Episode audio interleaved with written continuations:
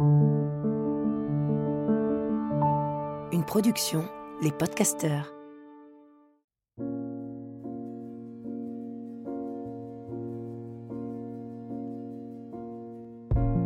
Bienvenue dans Pleine Présence, le podcast qui donne envie d'habiter pleinement l'instant présent. Qu'a-t-on de plus beau à offrir que notre pleine présence au reste du monde? Qu'a-t-on de plus beau à s'offrir à nous-mêmes? Juste quelques instants, être pleinement ici et maintenant, à l'écoute des éléments qui nous entourent, à l'écoute de notre souffle, à l'écoute du soi, à l'écoute de l'autre. Je m'appelle Lily Barbery-Coulon, j'enseigne le Kundalini Yoga et la méditation. Je suis l'autrice de plusieurs livres et j'ai longtemps été journaliste avant de transformer ma vie et de la consacrer au déploiement du soi. Ce nouveau rendez-vous me permet de réunir tout ce qui m'anime, la méditation bien sûr, mais aussi le partage des personnes qui m'inspirent et me donnent envie de me redresser et de me mettre en mouvement au service de ma conscience. Chaque épisode commence par une courte méditation et se poursuit par un entretien avec ceux qui changent le monde à leur niveau, suivent leur intuition, traversent les jugements et honorent leur mission. Autant de sources d'inspiration pour réinventer la narration et être encore plus proche de notre essence.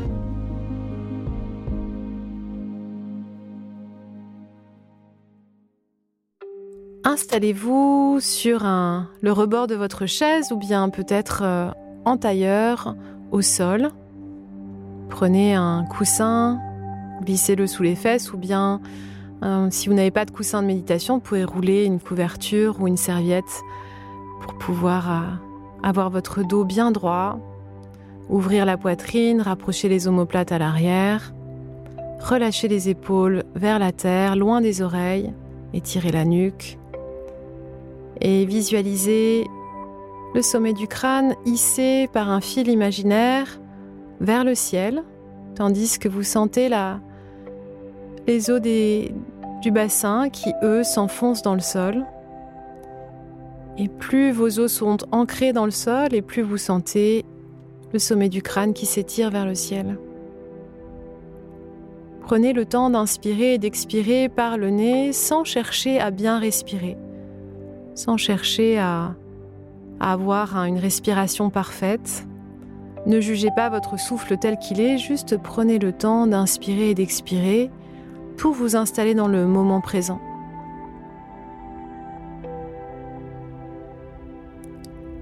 Continuez à respirer peut-être que vous remarquez des tensions corporelles à certains endroits. On peut regarder au niveau des pieds. Est-ce que vos pieds sont libres, en harmonie, est-ce qu'il y a des tensions? Et continuez à respirer par le nez sans juger les tensions si elles sont là, juste notez-les et puis relâchez l'histoire qui vous relie à cette tension. Et continuez à respirer longuement et profondément par le nez et observez à présent vos chevilles. Remontez au niveau des mollets.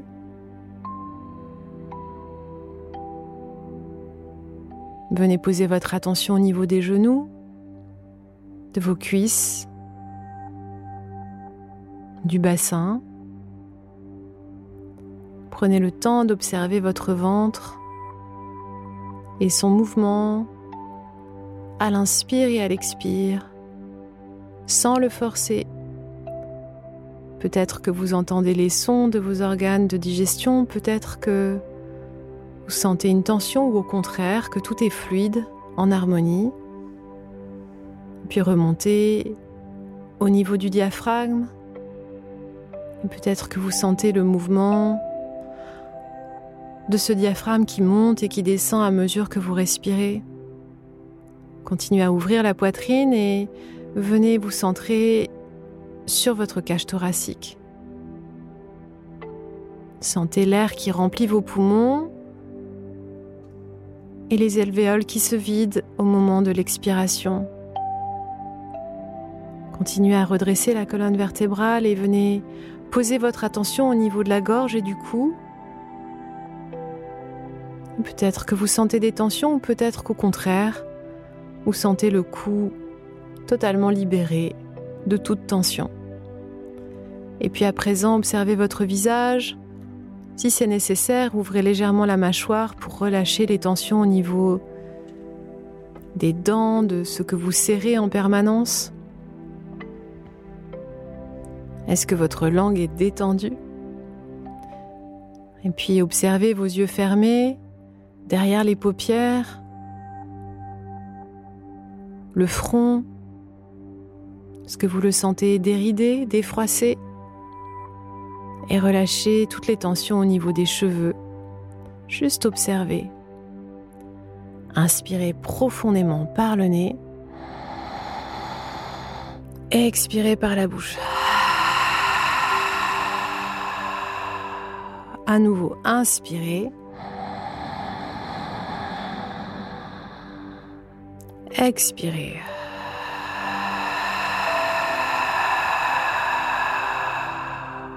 Inspirez une dernière fois. Retenez, retenez, retenez. Serrez, serrez, serrez les fesses, le nombril, le périnée. Et expirez sans écrouler le dos.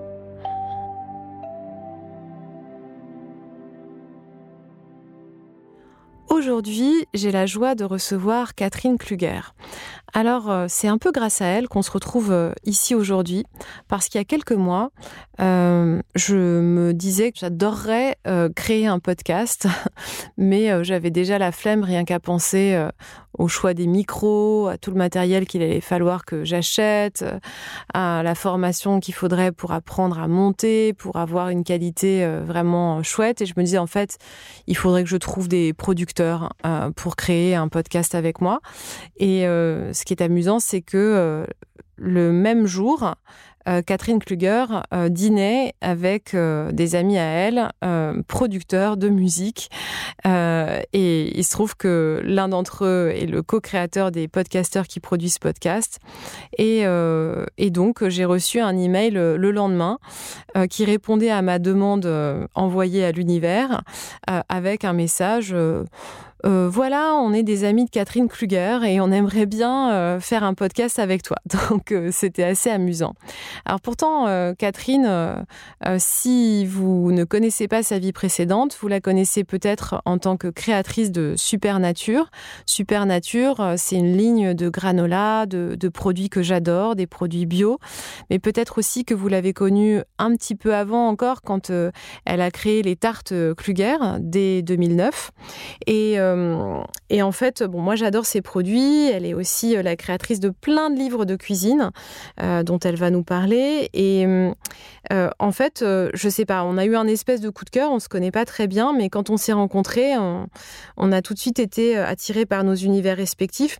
Sans doute parce qu'on a toutes les deux eu un changement de vie assez important et qu'on s'est lancé dans une histoire qui était vraiment pas écrite à l'avance parce que Catherine était avocate avant de se mettre à faire euh, des produits euh, délicieux à, manger pour la maison et, à jouer euh, les créatrices de recettes de cuisine. Bonjour Catherine. Bonjour Lily.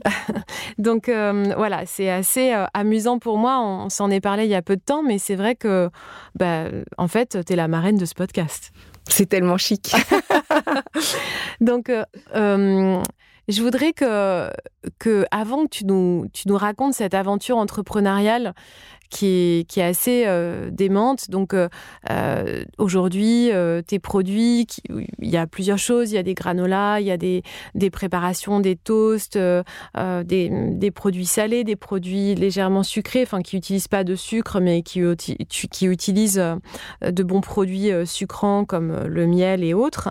ils sont distribués dans plein d'épiceries bio, élégantes, à Paris et ailleurs. Euh, mais avant de te lancer dans, ce, dans cette aventure, euh, tu étais avocate et mm, dans le milieu de la musique, de la propriété intellectuelle. Donc rien à voir avec la choucroute. Est-ce que tu peux me raconter euh, comment tu as basculé? Qu'est-ce qui a fait qu'à un moment, tu as eu envie de, de changer de vie?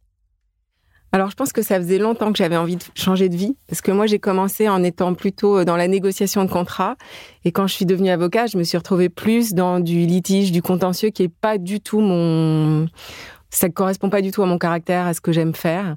Donc en fait, euh, quand j'étais avocat, j'ai continué à faire de l'aspect contractuel, négociation, et puis je me suis retrouvée, la musique était en crise, à faire de plus en plus de contentieux, et ça vraiment, euh, j'étais pas du tout alignée là-dessus. Et euh, dans un dîner avec des potes, comme quoi chez moi tout se passe autour d'un dîner. En fait, tu fais tout le temps des dîners. Alors je fais tout le temps des dîners parce que j'adore euh, avoir euh, des amis à la maison.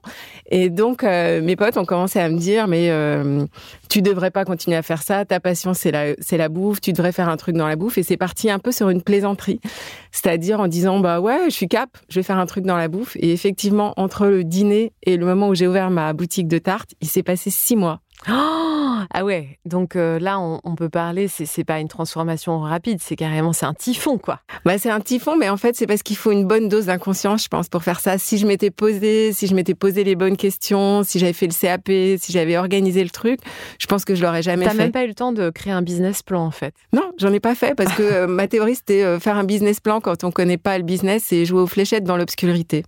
Ah, pas mal. C'est joli. Donc, en fait, c'était pas mal. Tu étais aveugle, mais du coup, euh, tu as avancé comme tu pouvais, quoi. En fait, c'est un peu le saut à l'élastique, c'est-à-dire je me suis dit je suis avocat, c'est un statut. Euh, J'avais parlé à mes clients en disant bon si jamais euh, ça marche pas et que je reviens, vous me reprendrez. Et comme ils m'ont tous dit oui, je me suis dit allez, j'essaye et puis si ça marche pas, j'aurais perdu un peu de temps, de l'argent, mais au moins j'aurais vécu euh, ce que j'ai toujours envie de vivre, donc euh, j'y vais. C'est marrant parce que ça c'est un point commun avec beaucoup de gens qui changent de vie. Euh, cette confiance et cette folie en même temps, elle est aussi basée sur si jamais ça marche pas, j'ai quand même des compétences et donc je pourrais toujours probablement que je, saurais faire ça peut-être différemment, mais en tout cas, moi aussi, j'ai eu besoin de me dire ça. J'ai eu besoin de me dire, si ça marche pas, je pourrais toujours euh, retourner écrire des textes à droite à gauche, quoi. Bah, c'est exactement ça. Il y a une espèce de, de filet de sécurité. On se dit non, mais ça va, c'est tranquille, je peux y retourner. Et moi, je suis vraiment partie comme ça, mais avec une, énorme dose d'inconscience. Ouais. Et du coup, donc, on te complimentait, j'imagine, sur ta cuisine. Mais toi, tu avais conscience que tu avais un, talent pour ça ou, c'était très naturel et tu t'étais jamais posé la question? Alors, je me suis jamais posé la question. Je cuisine depuis que je suis petite. Alors, ça fait un peu ridicule parce que tous les chefs disent ça. Oui, c'est ma culture familiale, etc. Mais moi, j'ai toujours adoré ça. Et en fait, j'ai des, tonnes et des tonnes de livres de cuisine. Donc, j'ai vraiment appris dans les livres, en essayant des trucs. Et comme j'ai un esprit très curieux, en fait, le droit, c'était quand même pas hyper fun. Donc, euh, je m'éclatais en faisant des recettes de cuisine, en testant des trucs. Et, euh, et puis, comme j'aime recevoir, du coup, j'avais toujours des potes pour tester mes essais, pour voilà. Et ça m'a toujours amusé. Et un jour, je me suis dit, ah, bah, si je peux en faire un métier, c'est encore mieux. Mais, euh, mais si tu veux, j'avais la, j'avais la conscience que c'est un métier. Et donc, quand j'ai démarré, d'abord, j'ai travaillé euh, mes recettes avec un, un pâtissier professionnel et puis euh, qui s'appelait Nicolas Bernardet. Et Nicolas m'a aidé à recruter un chef. Donc, dès le début, je savais que c'était un métier. Et donc, moi, j'ai pas fait de CAP, mais j'ai vraiment appris sur le tas. C'est-à-dire, le chef que j'ai embauché, il est resté cinq ans avec moi et j'ai appris bah, les règles d'hygiène et de sécurité d'une cuisine professionnelle, les process, l'organisation. Tout ça, je l'avais pas. Moi, j'avais bah, une bonne dose de d'envie et, de créativité. Et de créativité. J'avais beaucoup de créativité. Et en fait, ce qui était cool avec mon chef, c'est que lui, il avait la technique, mais la créativité, ça le branchait pas du tout. Et du coup, on pouvait vraiment faire un duo. Et j'ai appris énormément avec lui. Et puis j'ai appris les gestes euh, parce que la cuisine et surtout la pâtisserie, c'est un geste qu'il faut répéter à l'infini. Euh, un peu comme une méditation. Et mmh. d'ailleurs, euh, à la fin, c'est automatique. Mmh. C'est-à-dire, euh, t'as même plus besoin d'y réfléchir. Mais au début, euh, je me et on a eu des stagiaires et je voyais que c'était la même chose. Les gamins qui sortent d'école de cuisine, ils ont pas le geste parce qu'ils l'ont pas fait 100 fois. Ils se sont pas plantés, ils se sont pas coupés, ils se sont pas brûlés. Et du coup, c'est vraiment un geste. Et c'est ça que j'aime aussi dans la cuisine, c'est ce côté manuel et répétitif. Mmh. Tu disais quelque chose qui me semble super important et, qui, je crois, est, très inspirant euh, pour ceux qui sont encore dans leur vie euh, d'avant, insatisfaits, mais sans savoir vraiment pourquoi ils sont faits, sans, connaître vraiment la suite. Euh, quand on est dans ces phases, on a l'impression qu'il y a qu'il faudrait trouver tout de suite en fait euh, justement toute la planification, la stratégie de la vie d'après. Et dans ce que tu racontes, c'est que toi, euh, ton temps libre, euh, il était dédié à juste nourrir cette créativité, à te faire plaisir à cuisiner, à apprendre à travers les livres, mais tu savais pas du tout où ça allait te mener. Et moi, je parle souvent de nourrir le fil de sa joie. Euh, parce que en fait, euh, c'est comme une espèce d'étincelle. On ne sait pas dans quelle direction elle va nous mener, mais cette joie, à un moment, elle peut se transformer. Le problème, c'est qu'aujourd'hui, on cherche d'abord à avoir euh, la stratégie plutôt que être dans le pur plaisir de, de faire quelque chose qu'on adore, quoi. Mmh.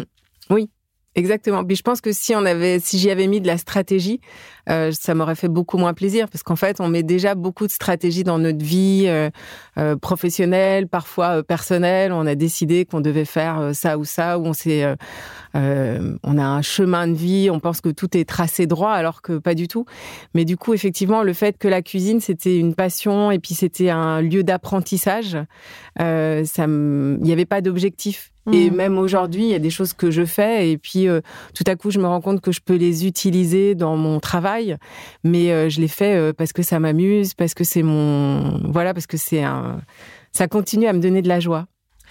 Et alors moi, je t'ai découverte grâce à une amie qui, à chaque fois qu'elle faisait un dîner, commandait tes tartes. Donc c'est quand même très drôle de, décider de lancer une marque qui s'appelle Tarte Kluger. T'avais peur de rien, quoi. Ouais, euh, bah ça c'était une copine. Je cherchais le nom et tout ça, et elle me dit bah il y avait Tarte Julie, euh, Tarte Catherine, ça fait con, alors t'as qu'à mettre Tarte Kluger. et euh, comme j'étais en train de dessiner un logo avec un tampon, puis elle me dit oui bah ça fait ça fait gourmand, il y a plein de noms comme ça, alsacien, tout ça, allez hop. Et je l'ai je l'ai suivi. Et c'est vrai que ça sonnait bien en fait. Ça sonnait bien et surtout on on, s'en souvenait tout de suite. C'est-à-dire que ton nom, du coup, euh, d'abord, elles étaient très identifiables parce que tu avais choisi de faire une pâte qui était, euh, au lieu d'avoir une quiche où il n'y a pas euh, beaucoup de, hauteur, en fait, pour la pâte, là, tu faisais des hauteurs qui étaient particulièrement élevées, quoi. Donc, on avait une tarte qui était super gourmande, mais aussi avec un fond de tarte qui était haut. Ça, c'était quand même un truc qui te distinguait visuellement de tout le monde, quoi. Ouais, c'était trois et demi et puis on faisait des bords euh, droits, qui est vraiment un marqueur de la pâtisserie française. Et moi, ce qui m'avait amusé, c'était de prendre ce truc du de la quiche à bord droit mais vraiment euh, impeccable. C'était euh, foncé à l'ancienne.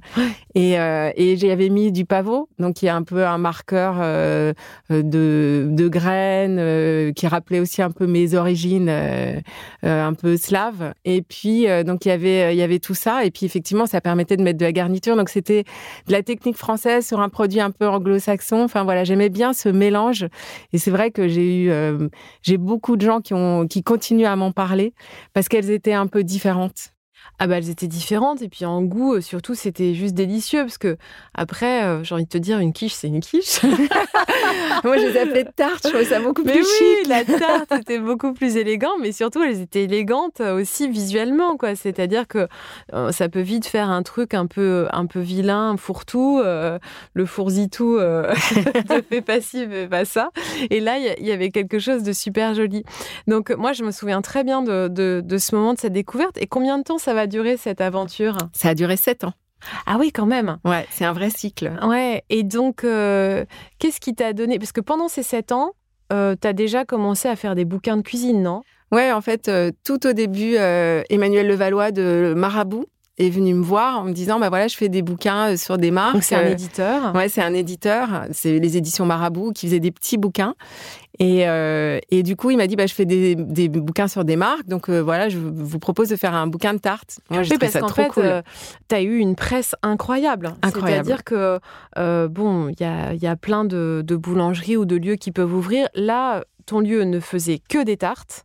C'était l'un des premiers à faire du monoproduit. On n'était pas encore dans la phase où tout le monde faisait sa boutique de choux, sa boutique de mochi. Euh, c'est venu un peu plus tard. Mm. Mais euh, toi, tu étais l'une des premières à faire, bah, moi, je sais faire un truc et je vais vraiment le faire bien et je vais faire que ça.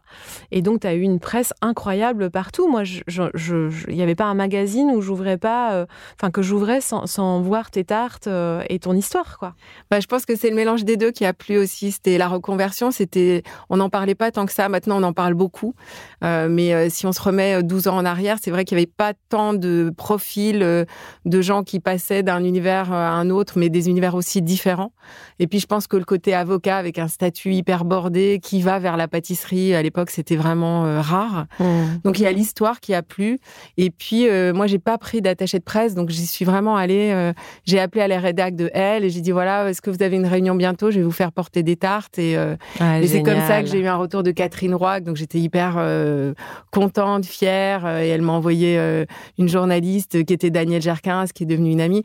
Donc voilà, c'est vraiment, c'est marrant parce que c'est un peu il y a eu des hauts et des bas, c'est pas non plus un conte de fées, mais en tout cas, il y a toujours eu des choses positives qui m'ont donné envie de continuer. Puis des petits cailloux, je me disais bon, quand même, si je peux faire ça. Et la presse, c'était un marqueur, c'est-à-dire être reconnu par tous ces gens dont je lisais les, les articles depuis longtemps et pour lequel j'avais vraiment euh, beaucoup d'admiration, ça m'a euh, ça m'a porté.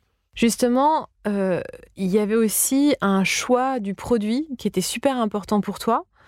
Parce que finalement les ingrédients on n'en parlait pas encore trop en fait à ce moment-là et toi tu as tout de suite décidé en fait d'avoir une qualité d'ingrédients assez élevée.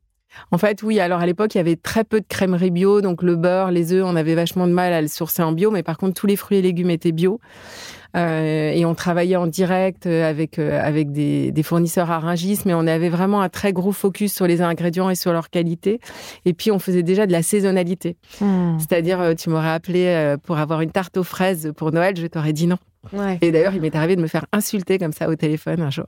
Ah ouais? Par un mec qui m'avait dit Oui, mais je comprends pas, j'en ai eu, j'en ai déjà eu des tartes aux fraises chez vous, vous pouvez bien m'en faire une. Et je lui ai dit Oui, vous avez dû en avoir quand c'était la saison, mais là, c'est non.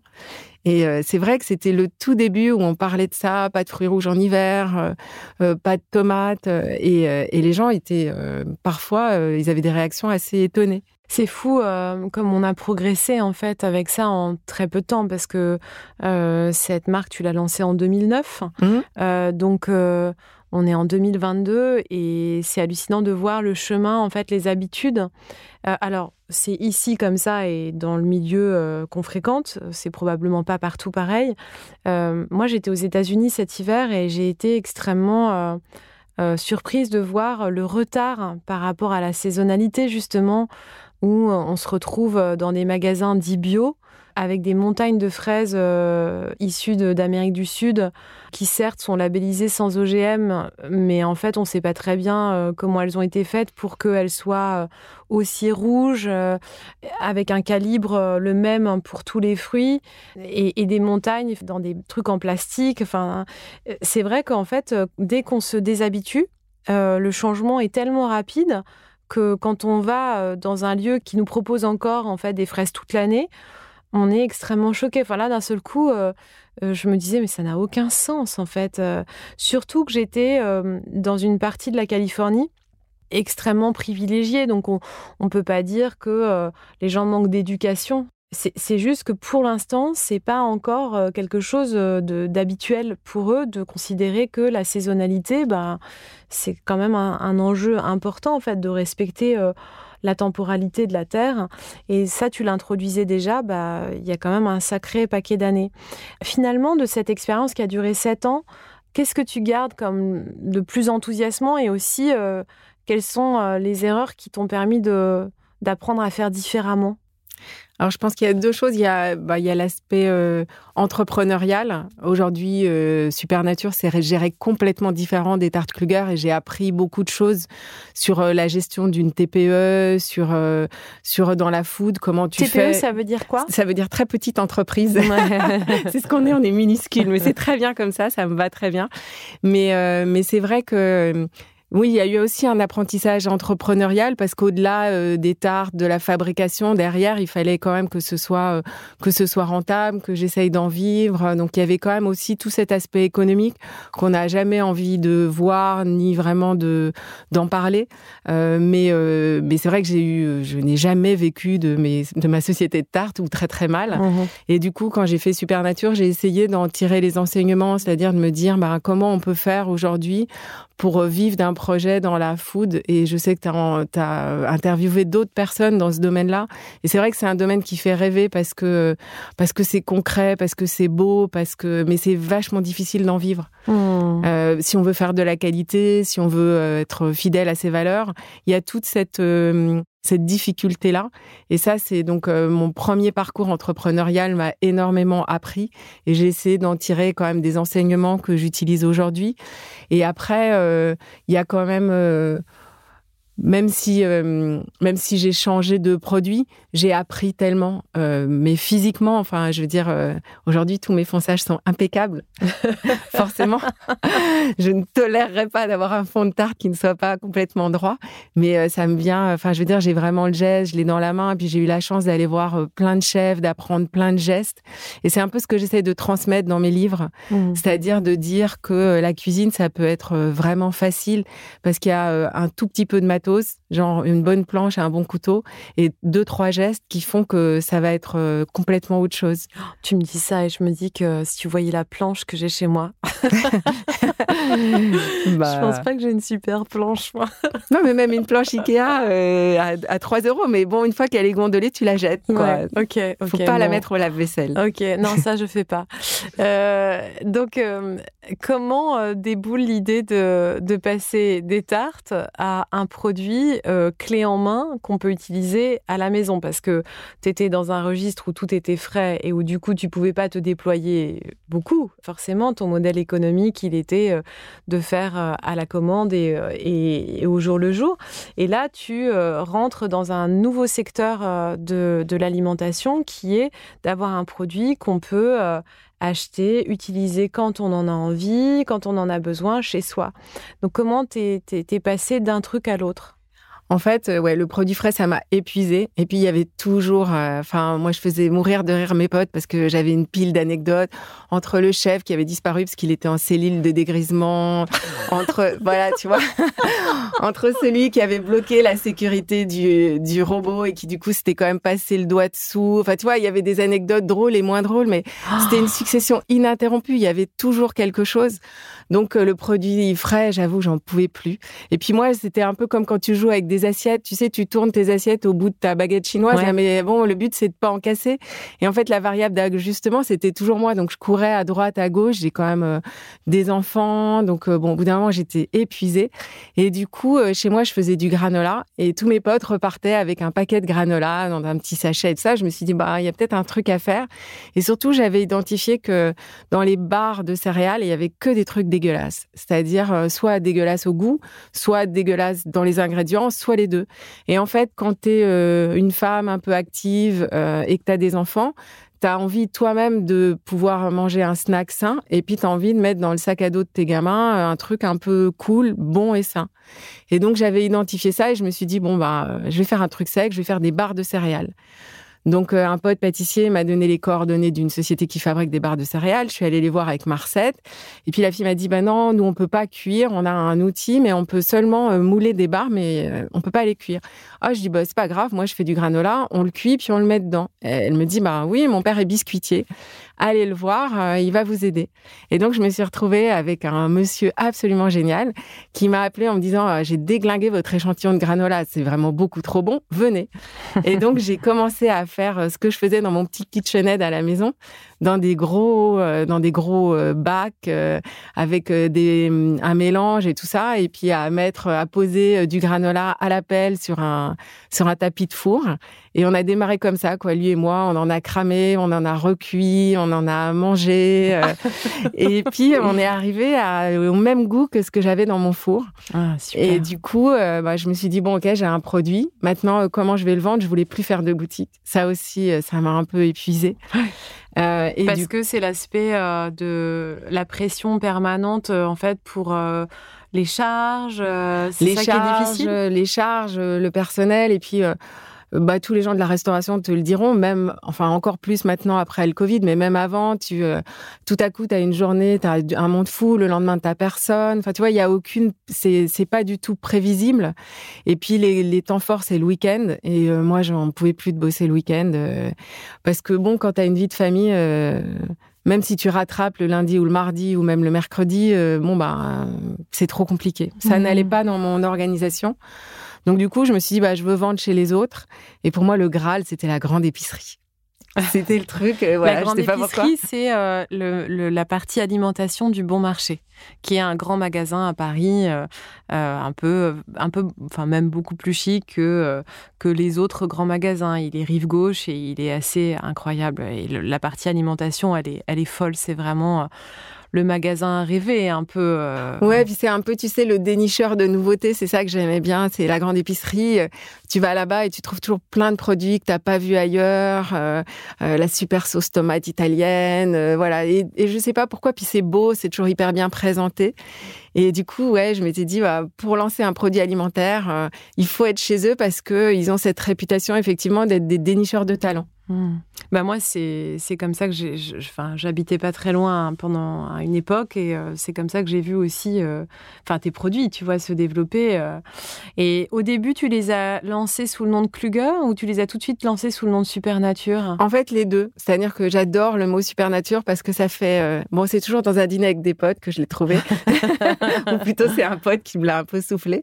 Mais ça faisait bien la jonction entre mes deux vies, c'est-à-dire Supernature, c'est un titre de Céron un peu disco qui est un peu la période de ma jeunesse, et donc euh, faire la jonction. Et puis ça dit bien ce qu'on est, c'est-à-dire euh, c'est ce que je veux proposer, c'est-à-dire des produits super nature, des produits qui soient euh, naturels, avec de la naturalité, mais avec un petit truc en plus qui est euh, de la gourmandise. Euh, donc voilà, ça disait bien euh, exactement ce que je voulais proposer. Oui, parce que c'est pas du tout dès qu'on parle d'alimentation saine, de d'ingrédients respectueux de l'environnement, on a tout de suite l'impression que ça y est, tout le monde a pris une charge sur les épaules, qu'on va s'ennuyer à table, mais c'est pas du tout ennuyeux ce que tu proposes, jamais. Non, non, mais c'est mais c'est aussi c'est vraiment le thème, c'est-à-dire c'est de dire on peut manger sain et gourmand. On peut manger bio euh, sans, euh, en se faisant plaisir.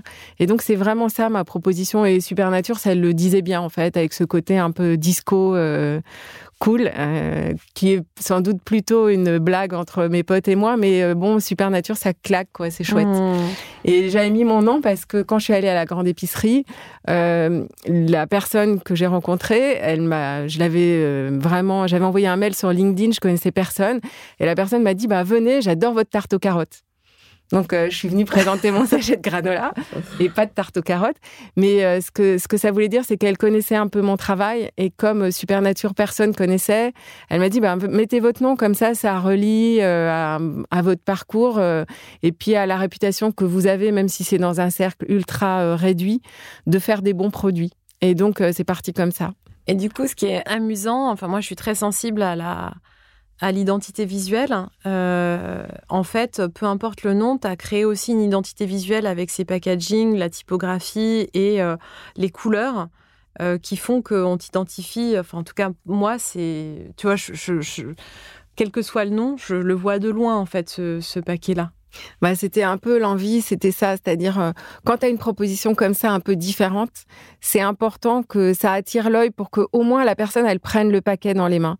Et c'est rigolo parce que moi quand on a démarré à la grande épicerie, pendant cinq semaines, trois jours par semaine, je distribuais des granolas euh, littéralement au cul du camion puisqu'il y a un un petit camion avec euh, de l'alimentaire et, là tu peux faire des animations. Alors donc on avait une petite table et puis on distribuait des cups de granola.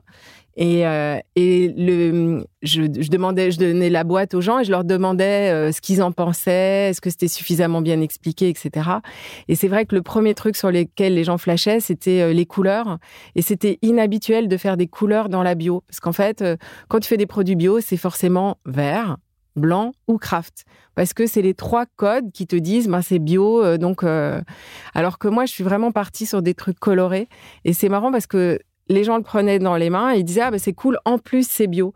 Mais ils le prenaient parce que la couleur les attirait. Et c'était euh, ça m'a énormément aidé aujourd'hui euh, tes produits sont bien distribués enfin ça s'est élargi. Euh, tu as des ambitions différentes pour cette marque? Est-ce que tu voudrais par exemple je sais pas les distribuer abroad à l'étranger? Ce serait un truc envisageable ou pas du tout? T'es alors moi j'ai des ambitions parce que euh, parce que je trouve ça euh, fantastique de retrouver mes produits euh, dans les assiettes des autres. Tu vois, on a calculé si on considère que dans une boîte tu as sept petits déjeuners, l'année dernière, on a toutes les gammes confondues, on a fait un million de petits déjeuners.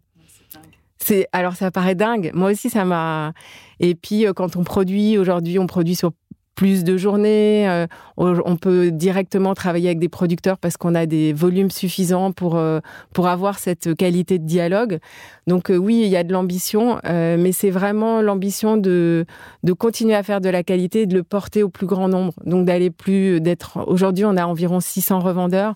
On est dans, dans toute la dans tout Naturalia, on est dans plein de magasins bio on est chez Monoprix et l'idée c'est d'étendre encore cette distribution pour aller plus proche des gens.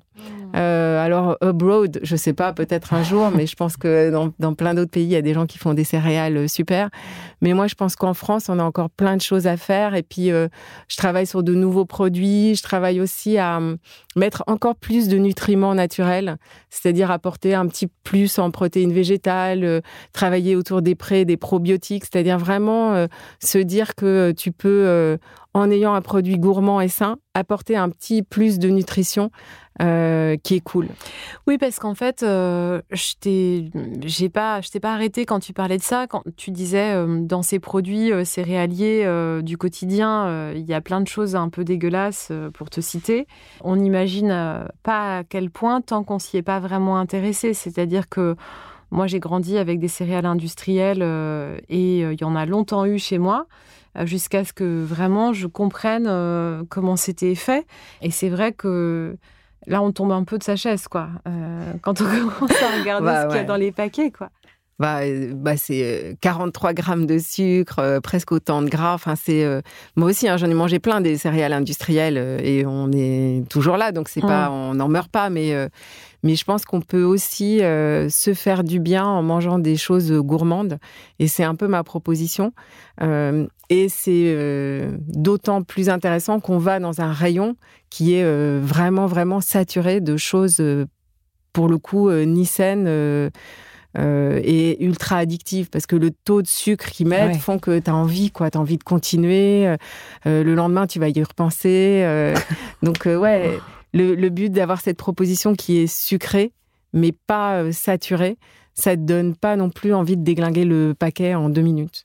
Et du coup, euh, cette, euh, ce souci pour la santé et aussi pour l'environnement, j'ai vu que tu l'avais poussé dans ton dernier livre de cuisine puisque tu as choisi de le faire imprimer, enfin en tout cas de te battre pour qu'il soit imprimé euh, dans un papier euh, recyclé, c'est bien ça? Exact. En fait, c'est un label qui s'appelle Illiga et qui te garantit que le papier vient de forêts responsables et que le les émissions d'encre sont compensées. C'est pas des émissions, mais c'est les d'encre sont compensées. D'accord, ok. Et c'est les éditions de La Martinière qui font ça. C'est euh, eux qui m'ont proposé de faire ce livre dans ce label-là. Et en fait, c'est un, c'est pareil, c'est un pas parce que tu perds la, la... Tu peux rappeler son nom? Ah, ça s'appelle essentiel. D'accord. essentiel parce que euh, c'est l'envie de retourner à des choses simples, euh, essentielles, avec un S entre parenthèses, parce que euh, je pense que c'est essentiel de bien manger, mais c'est aussi essentiel de le rendre joyeux et coloré pour le partager avec les autres. Moi, j'ai trois garçons et euh, ils sont hyper contents de manger comme ça. Alors, pas que de manger comme ça, mais... Euh, Rassure-nous, ils mangent aussi des, des, trucs dégueux. Il leur arrive d'aller au McDo, etc. C'est horrible. mais c'est de moins en moins souvent, donc ce qui prouve que ça marche, parce qu'en fait, euh, il y a quand même une éducation du goût. Ouais, ouais, ouais, sans doute. Moi, j'ai l'impression d'être en échec hein, par rapport à ça. mais non, mais pas du tout. Pour l'instant, je, pour l'instant, je suis battue à plat de couture euh, par euh, tous les services de livraison de burgers et de pizza euh, à Paris. Hein. C'est vrai? Oui, oui, oui. oui je... oh, pourtant, pourtant, mes assiettes sont, vraiment super jolies et tout. Et il y a des soirs où je, je montre ça en disant vraiment, c'est super bon. Hein. Ouais. Mais on va quand même manger notre burger. non, mais alors franchement, j'ai rien contre le burger. Non, moi non plus. Enfin, moi, je mange pas de viande, mais j'ai pas du tout, j'ai pas de problème avec, avec le fait qu'ils mangent euh, leur truc. Tu vois, c'est pas, pas du tout un souci. Non, moi non plus. Mais je pense que même un burger, ça peut être euh, bon, euh, mais qu'il faut pas manger. Moi, je suis pas du tout militante végane ou quoi que ce soit. Moi, je mange pas de viande, mais ça fait 25 ans et tu vois, je suis très bien quand même. Et ça m'a obligé à m'intéresser aux protéines végétales. Mes enfants mangent de la viande, je cuisine de la viande. Il y a quelques propositions à la viande dans mes livres. Donc c'est pas du tout euh, dogmatique. Mais de toute façon, ce qui est clair, c'est qu'il faut en manger deux ou trois fois par semaine, idéalement de bonne qualité, et que ça sert à rien de manger de la viande deux fois par jour. Mmh. Ça, c'est quand même, c'est une évidence et c'est mauvais et pour la santé et pour la planète. Donc tant qu'à faire, euh, il faut s'y mettre, quoi. Mmh. Et, et, on peut. Euh, et moi, mon, mon c'est presque un combat, c'est-à-dire c'est d'essayer de d'expliquer aux gens que ça peut être cool de manger moins de viande et qu'il y a plein d'autres trucs et qu'au contraire, il y a un champ euh, gastronomique incroyable, simple et bon. Mmh. Et, euh, et c'est chouette parce que tu vois, aujourd'hui, j'ai une petite chronique dans Fou de cuisine et Fou de pâtisserie autour de ça, dans ces magazines qui sont des vrais magazines de chefs. Euh, c'est ils m'ont autorisé à apporter cette petite touche euh, et tu vois par exemple en entrée on fait toujours des aplats avec euh, plein de légumes et tu vois qu'en hiver il y a quand même de la courge euh, il y a des choux il y a quand même de toutes les couleurs quoi. T'es pas toujours obligé de manger blanc et jaune. Ouais ouais complètement. Du coup est-ce que tu, tu, as parlé de la méditation dans la cuisine comme ce geste répétitif euh, qui est là. Est-ce que toi, tu as un, lien particulier avec la méditation ou une pratique en fait qui t'amène euh, à être méditative ou c'est dans la cuisine uniquement que tu trouves ça? Alors moi, je l'ai trouvé longtemps dans la cuisine, mais aujourd'hui, je me suis mise à la, méditation. En fait, j'ai longtemps cru que la méditation, c'était un, moment où ton esprit devait être complètement euh, arrêté. Et alors évidemment, j'y arrivais pas. Je disais à tout le monde, ah putain, j'arrive pas à méditer. et un jour, j'ai découvert qu'en fait, tu peux laisser euh, ton esprit continuer à fonctionner. Tu peux regarder passer tes pensées, etc. Et du coup, je m'y suis mis. Et je trouve que ça fait un bien fou. Euh, ça, ça pose. Euh, j'ai appris à respirer aussi, alors que je pense que j'ai passé la très grande partie de ma vie en apnée. Euh, mais finalement, euh, l'entrepreneuriat, euh, la vie de famille, etc., c'est comme tout le monde, hein, c'est pas lisse, donc il y a des hauts et des bas. Et je trouve que la méditation, ça te permet quand même de, de passer ces moments avec un peu moins de mélodrame. Hein. Ouais. ouais. Donc, donc, en tout cas, c'est quelque chose que tu continues à faire. Ouais. Et, euh, et dans ton lien avec la nature, puisqu'elle est si importante, comment tu te ressources justement? Alors ça, c'est euh, c'est très difficile parce qu'on a des vies euh, ultra remplies, urbaines, puisque moi, comme toi, j'habite Paris. Mais euh, j'essaye d'en sortir. J'habite pas très loin du bois de Boulogne, donc j'essaye d'aller me promener ou d'aller courir. L'hiver, courir pas trop, mais dans l'absolu, j'aime bien, j'aime bien courir. Et puis, oui, j'essaye de de me promener. Euh, je sors pas tout à fait aussi souvent de Paris que j'aimerais, mais euh, tu as un lieu, un lieu un peu euh, ressource en dehors de Paris, enfin ou une région où tu aimes aller en particulier ou pas spécialement? Non, pas spécialement. J'ai pas encore trouvé mon mon coin. J'adore les Alpes comme tout le monde pour cette lumière, pour tu vois, il y a une espèce de magie. mais j'ai pas de point de chute particulier. Et dans ce lien que tu as développé avec euh, ceux qui t'aident à fabriquer ces produits, est-ce que tu as aussi développé un lien avec, euh, j'en sais rien, moi, des, des agriculteurs ou des fermiers? C'est quelque chose que tu aimerais faire ou, euh, ou pour le moment, ça s'est pas présenté à toi? Ça commence à venir. D'abord parce que là où je travaille, il y a, aussi un aspect transformation. Donc, et puis, par exemple, on a commencé à travailler avec des grains de sarrasin qui est un ingrédient que j'adore.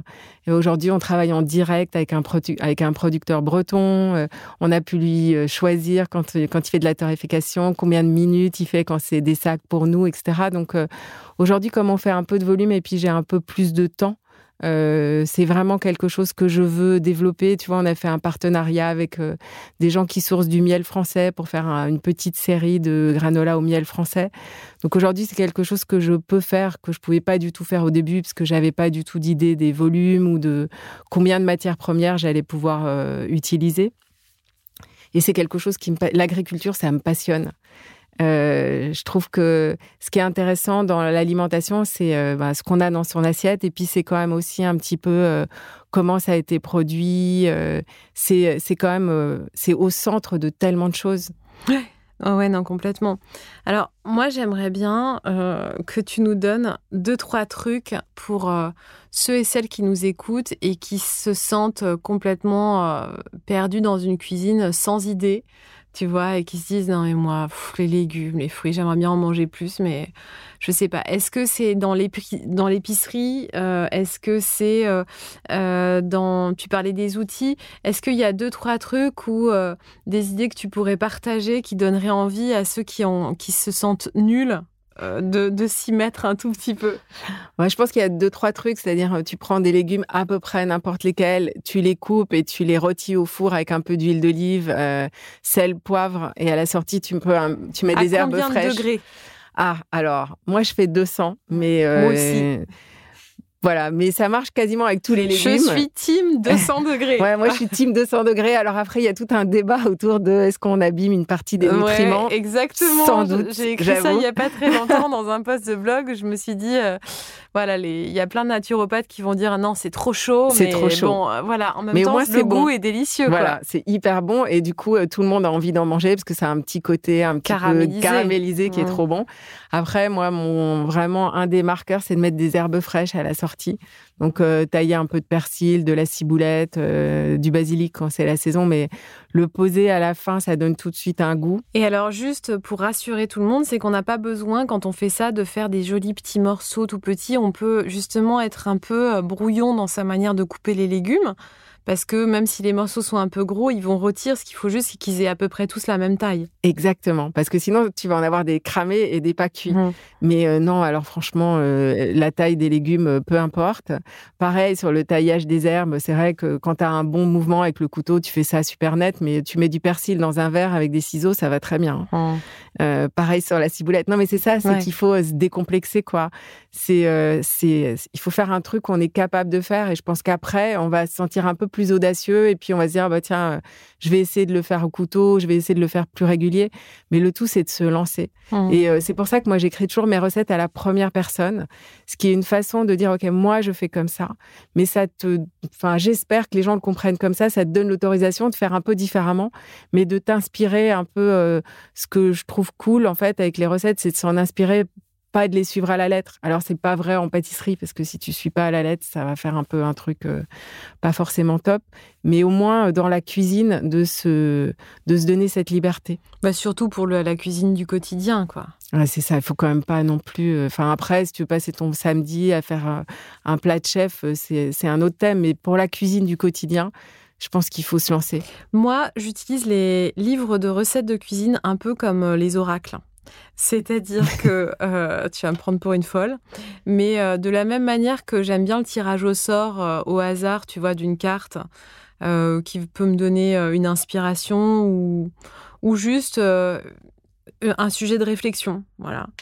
Euh, sans, je suis pas du tout du, genre à me dire ah, l'oracle a parlé, je vais prendre mes décisions par rapport à ça, mais plutôt de me dire tiens c'est marrant, moi j'adore les tarots divinatoires, euh, j'en ai fait un avec mon mari, mais ce qui m'amuse c'est vraiment la, la, possibilité de réfléchir et d'avoir une inspiration. Et euh, j'ai beaucoup, beaucoup de livres de cuisine, les tiens et plein d'autres. Euh, quand même, il y a un point commun, c'est que j'aime bien les livres de cuisine faits euh, en dehors d'autolingui. J'aime beaucoup les, livres de cuisine faits par des femmes et pour la cuisine du quotidien, en fait. Et des choses simples. Dès qu'on commence à me perdre avec des ingrédients ou des ustensiles compliqués, un thermomètre de cuisson, bon, bah là, même si j'en ai un, je crois qu'il est toujours dans son plastique. il n'a jamais été utilisé. J'ai pas ça m'angoisse totalement. Mais euh, j'adore ouvrir un livre de cuisine au hasard et euh, me enfin, tu vois, tomber sur une page et me dire tiens, est-ce que ça m'inspirerait pas euh, pour aujourd'hui? Alors, si c'est pas dans la saison, je vais tourner une page supplémentaire, mais visuellement, il se passe plein de choses juste à regarder une image et à se dire ah ouais tiens j'avais pas pensé à prendre les petits pois et à les mélanger avec des asperges. Ah bah tiens ça va être la saison je vais faire ça ou euh, tu vois euh, et, du coup euh, les livres de cuisine sont toujours des sources d'inspiration mais je, ne refais jamais les recettes exactement telles que je les ai lues. Oui ben ça moi je pense que c'est comme ça qu'il faut utiliser un livre de cuisine et puis de se dire tiens j'avais fait telle sauce avec tel plat en fait je vais le mettre avec ces légumes ou il m'en reste un petit peu dans un bocal dans mon frigo euh, allons-y euh, je pense que enfin dans l'idéal, je pense que c'est comme ça qu'il faut utiliser un livre de cuisine. Et je pense que même les bouquins d'autolingui, tu, enfin, moi, je sais que même, enfin, ça fait très longtemps que je cuisine avec ces livres et tu peux simplifier à mort. Mais complètement. Et puis, je trouve qu'il a ce côté euh, pratique de, de, de, quelqu'un qui est au quotidien dans la cuisine. Euh, c'est pas compliqué, quoi. Non, c'est pas compliqué. Et puis, c'est un fond de placard. Alors, euh, c'est le début qui est un peu chiant parce qu'il y a 50 000 épices, mais euh, en même temps, tu t'aperçois que c'est toujours les 5, 6 mêmes épices qui reviennent. Donc, une fois que tu les as dans ton placard, euh, c'est quand même un peu OK. Euh, et puis, si t'as pas exactement le truc qui dit tu mets autre chose, franchement, ça marche. Ou tu le mets pas, ça marche très bien aussi. oui, tu peux ne pas tu le peux, mettre. tu vois, quand il te dit qu'il y a, je sais pas, de la graine de moutarde et de la graine de machin, de la graine de truc, si tu en mets juste une ou deux, ça va très bien aussi. Euh, mais c'est ça que je trouve, c'est que les gens, ils veulent parfois euh, le souci de, de faire la totale fait que tu fais rien. Et je trouve ça un peu dommage. Et Comme dans tout, d'ailleurs. hein. bah, c'est ouais, mais c'est dommage dans tout, mais ça marche euh, forcément avec la cuisine. C'est-à-dire, tu dis ah putain, je peux pas faire toute la recette d'autolingui. Ok, je fais Deliveroo. Bah peut-être qu'entre les deux, il y a un truc à faire en fait.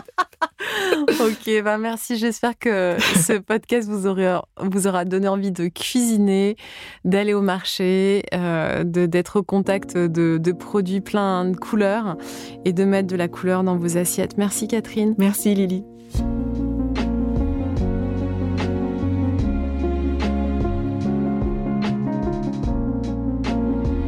J'espère que cet épisode vous a plu, qu'il vous a inspiré.